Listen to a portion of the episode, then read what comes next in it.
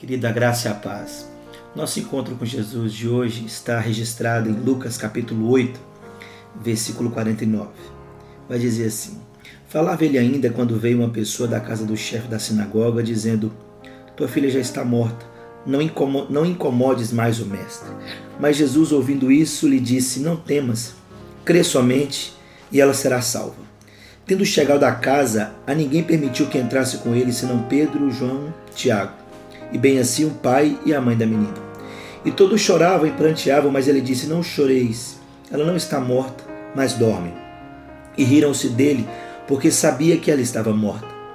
Entretanto, ele, tomando-a pela mão, disse-lhe em voz alta: Menina, levanta-te.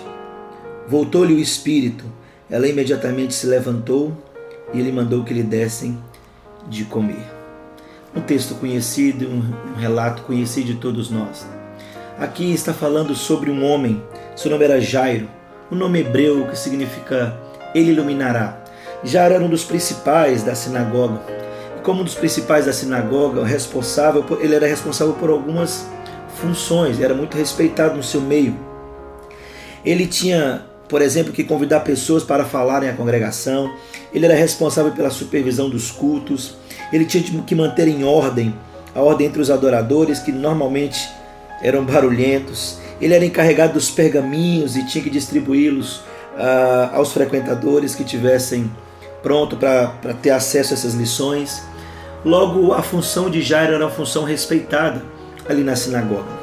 Mas fato é que Jairo, assim como eu e como você, vê dias virarem noites.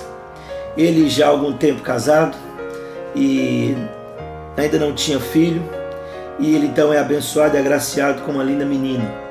Logo se torna a única filha dele, então você já consegue entender comigo o apreço e o amor e o carinho dedicado a essa menina. Fato é que a história vai dizer que quando essa menina completa 12 anos de idade, ela é acometida de uma grave enfermidade. Os médicos não conseguiam ajudá-lo. E Jairo, então, por ouvir falar do Messias, por sempre ouvir falar de Jesus e das curas que ele realizava, e Jesus estava morando em Cafarnaum, Jairo vai então ao encontro de Jesus, o aguardando uh, aparecer em algum barco, e é isso que acontece. Jesus, ao desembarcar, é cercado pela multidão e Jairo tem dificuldades de conseguir falar com Jesus. Depois de muito se esforçar, ele consegue encontrar com Jesus e fala: Mestre, corre, vamos o mais rápido possível à minha casa, porque minha filha está gravemente doente, gravemente enferma. O que nós não conseguimos entender nesse relato é que Jesus olha para Jairo e a multidão o aperta. E antes que Jesus comece a pronunciar que iria à casa de Jairo, e antes de Jesus começar a falar, de repente, Jairo é surpreendido com uma visita, com a chegada de alguns é, mensageiros que vêm da sua casa, trazendo a triste notícia. Jairo, sua filha está morta. Então os que estavam à sua volta diz: Pare de importunar o mestre, ela já está morta. Ao passo que Jesus olha para Jairo e diz: Creia somente, não tenha medo, tenha fé. E Jesus então começa a trabalhar no coração de Jairo e o Espírito Santo acende uma fagulha de fé no coração de Jairo. Essa é a realidade de muitos de nós. Vemos muitas vezes ah, o dia virar noite. Só que existe uma grande diferença. Jesus cumpre as suas promessas e Jesus prometeu que iria à casa de Jairo curar a sua filha. E assim ele o faz.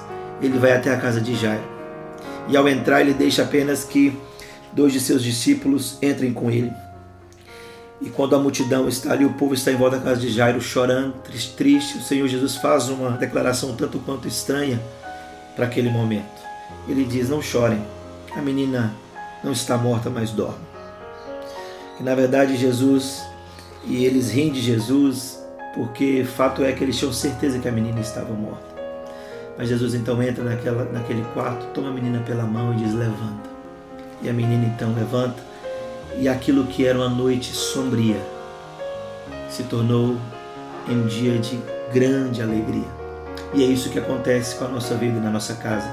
Mesmo em noites sombrias, mesmo em tempos difíceis, o Senhor Jesus, Ele está conosco.